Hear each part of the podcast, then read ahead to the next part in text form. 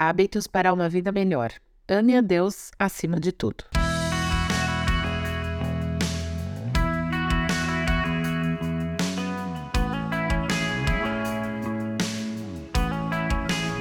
Pode parecer meio óbvio falar que nós devemos amar a Deus sobre todas as coisas, até porque esse é o maior mandamento.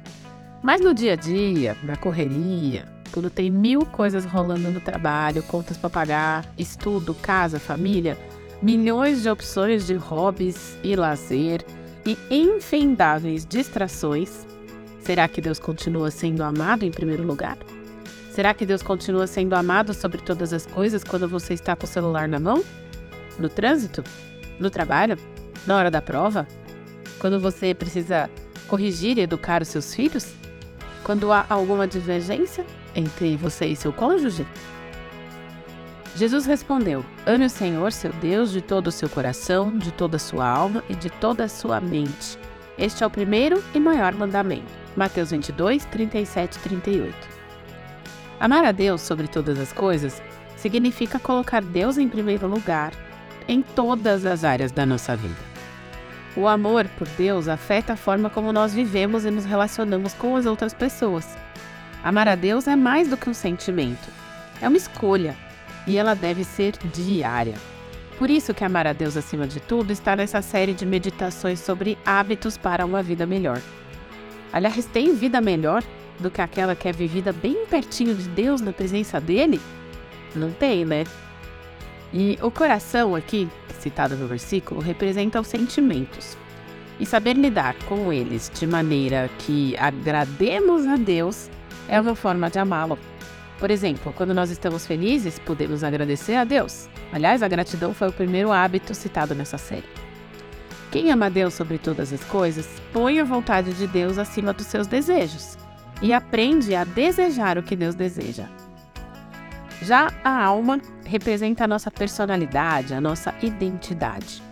E quando amamos Deus sobre todas as coisas, encontramos a nossa identidade nele. Sabemos quem somos porque é Ele que nos diz quem somos. A opinião de Deus sobre nós é mais importante do que a opinião de qualquer outra pessoa. Já a mente ou o entendimento, dependendo da versão do texto bíblico, engloba o nosso conhecimento, nossa sabedoria. O amor por Deus nos leva a querer conhecer mais sobre Ele e a estudar mais a Bíblia, para que a gente tenha revelação de quem Ele é, de tudo que Ele faz. Quando amamos a Deus, pensamos em como podemos fazer a vontade dele com aquilo que nós sabemos, como colocar o nosso conhecimento a serviço de Deus, de forma a agradá-lo. O livro de Marcos também cita esse versículo que eu li lá no início, né? Mas ele acrescenta mais um item na lista. Ame o Senhor, seu Deus, de todo o seu coração, de toda a sua alma, de toda a sua mente e de todas as suas forças. Marcos 12, 30.